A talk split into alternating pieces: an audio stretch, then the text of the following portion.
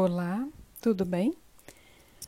Hoje eu vou ler um texto que é a parte 1 de um texto que foi dividido em três partes, então virá a parte 2 e a parte 3 logo em seguida.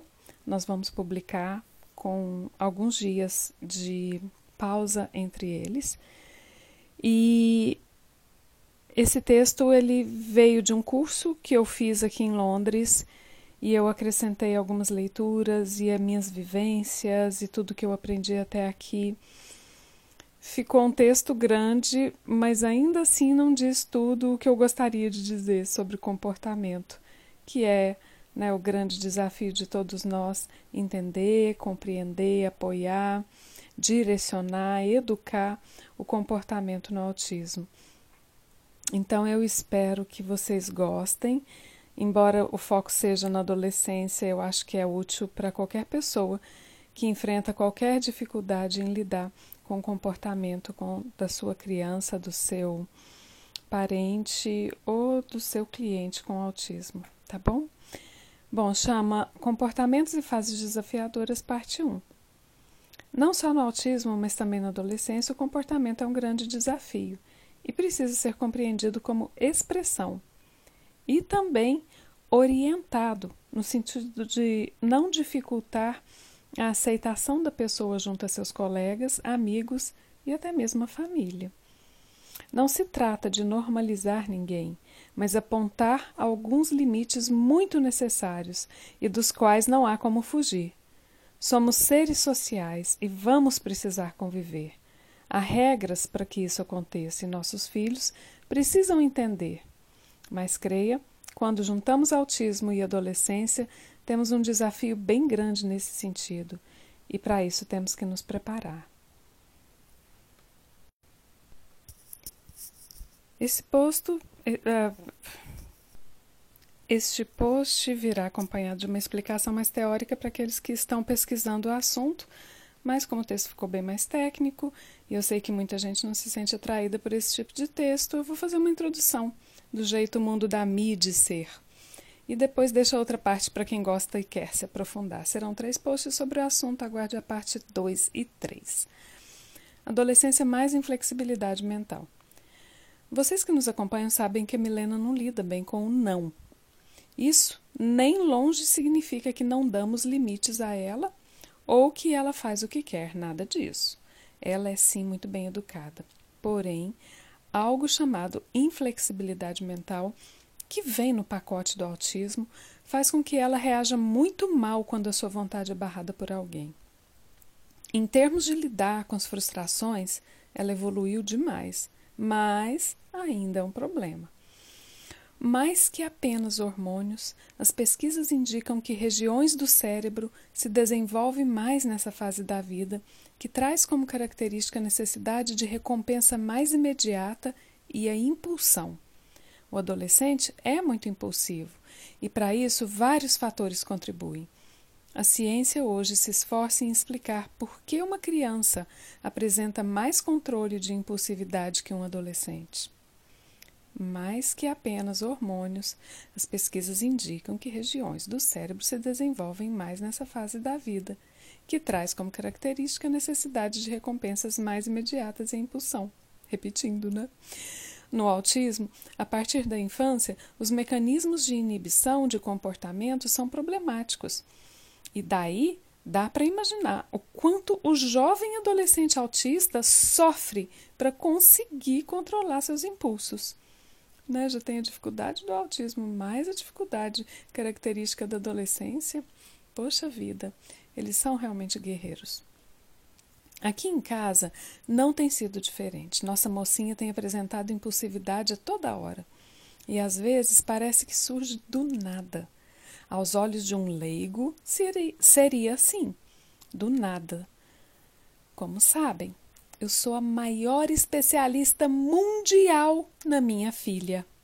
Por isso, de tanto treinar na infância, já identifico em 90% das vezes o que está motivando o comportamento desafiador ou seus impulsos quase sempre agressivos. Daí eu explico a ela, e tenho certeza que só o fato de explicar isso para ela sobre suas próprias emoções já ajuda muito. Pois bem, essa explicação é salvadora. Milena, você está nervosa por isso, o que aconteceu foi tal coisa. Você está nervosa porque mudou a rotina. Você está nervosa porque a gente vai viajar amanhã e você fica assim. Vamos respirar, vamos melhorar. É assim que a gente conduz, né? Bom, subtítulo certa vez com a professora de inglês. Aí eu conto aqui um, um, algo que aconteceu recentemente. Vamos ao exemplo. Milena tem aula de inglês em casa e a professora chega justo após o horário que ela chegou da escola, lanchou e tomou banho. Nos demais dias, ela vai descansar, mas duas vezes por semana é hora da aula. Outro dia a professora chegou, e elas são bem amigas, como tinha tido programação diferente na escola, ela já estava com uma sobrecarga sensorial Leia mais no link abaixo. Eu coloquei um link sobre é, um post que eu fiz sobre processamento sensorial. E por isso, ao chegar na sala, ela olhou para a professora, mostrou língua e fechou a porta do corredor na cara dela. Ficou quase 20 minutos chorando bem alto e só depois de se acalmar ela veio para a sala. Já estava muito arrependida, pedindo desculpa e muito envergonhada porque é sempre assim. Ela fica muito, muito, muito envergonhada quando ela tem essas atitudes. Imediatamente ela pede desculpas. Mas eu preciso ensinar a ela que isso não se faz. Porém, na hora da crise não se ensina nada. O cérebro não processa nada com a sobrecarga do estresse. Por isso eu ofereci o que ela precisava, minha calma Disse que eu estava bem e que, quando ela quisesse, eu ajudaria.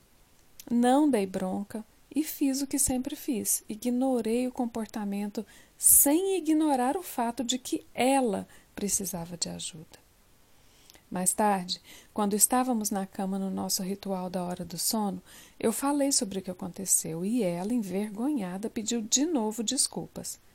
Eu disse a ela que esse comportamento, que se esse comportamento se repetisse, ela iria perder as aulas de inglês e que esse tipo de comportamento com grosseria não é tolerado aqui em casa. Nós damos o exemplo por aqui e jamais gritamos ou discutimos faltando com respeito a ninguém. Ela sabe que não gostamos desse tipo de comportamento.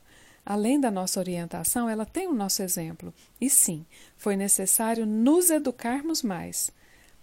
Ainda seguimos aprendemos.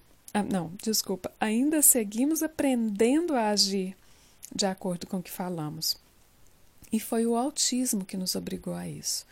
Ponto para o autismo, provando que tudo na vida traz ganhos, não é?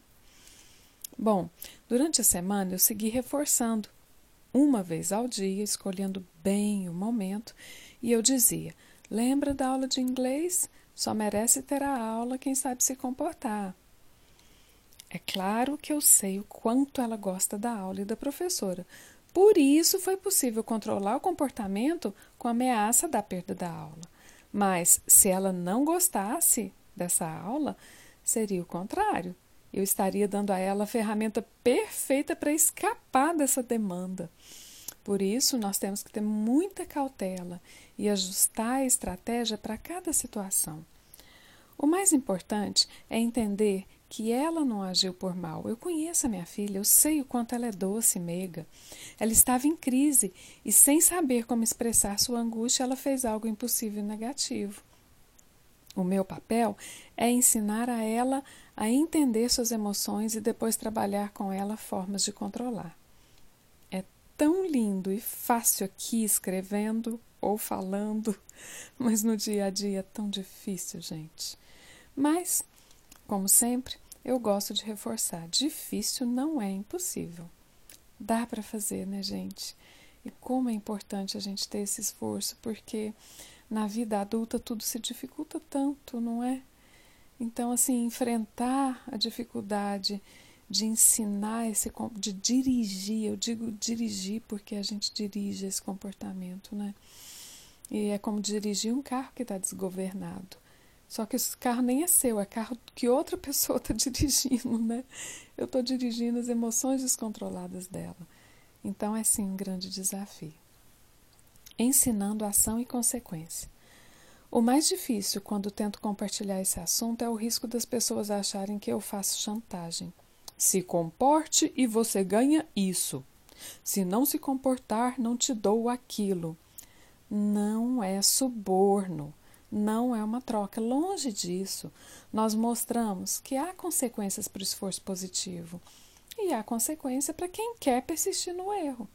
Eu digo a ela: me dê sim e você ganha sim. Ou seja, se eu mando ela para o banho e ela desobedece, eu lembro que ela irá me pedir algo, seja o que for. E se ela me dá um não, eu devolvo um não para ela outra hora. Reforço dizendo que ela faz o esforço em me atender e, como consequência, nós vamos nos esforçar também. Mas eu não fico ameaçando, vai tomar banho que depois eu te dou tal coisa.